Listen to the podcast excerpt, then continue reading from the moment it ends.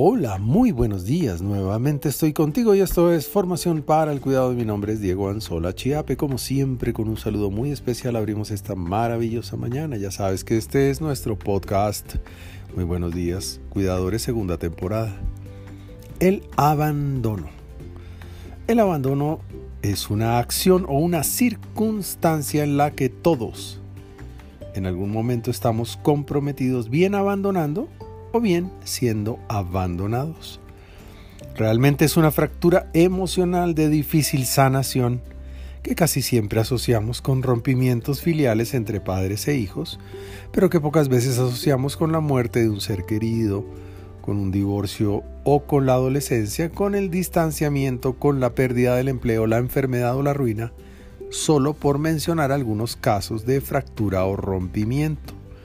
Cuidado, en todo abandono parece existir una fractura y es una ruptura que debiera tratarse muy rápidamente porque sus consecuencias además de dolorosas van construyendo sufrimiento escondido casi siempre con consecuencias.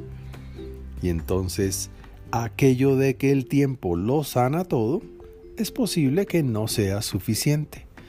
La opción consciente y verbalizada, es decir, entender para qué y hablarlo puede ser trabajo complementario muy importante. Un consejo. El abandono es una situación que dadas las condiciones de la pandemia parece haberse convertido en circunstancia frecuente. Muchas familias, amigos, conocidos o referenciados hemos o han experimentado el abandono en estos dos años.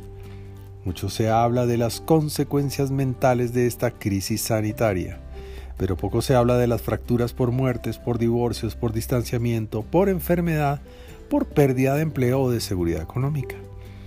Seguramente estas circunstancias nos generen mucho aprendizaje, pero también mucho dolor y ansiedad. Por lo mismo que tanto podrías tú poner a navegar tu radar afectivo para dar una mano a aquellos que habiendo perdido relaciones o cosas, necesiten recomponer la marcha, encender nuevamente motores, encontrar esperanza. Es posible que solo con una conversación sincera sea suficiente. Posiblemente expresar solidaridad, aprecio, respeto, admiración e intentar ponerse en los zapatos de esa persona por un rato ayude mucho, ayude a sanar con conciencia. ¿Y tú? Con quien compartes tu sensación de abandono si es que la tienes.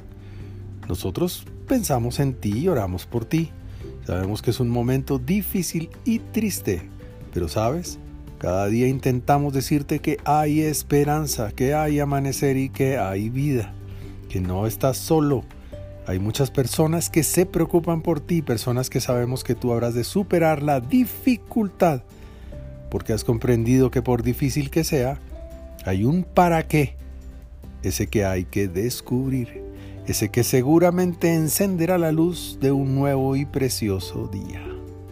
Recuerda, aquí estamos contigo. Estamos contigo.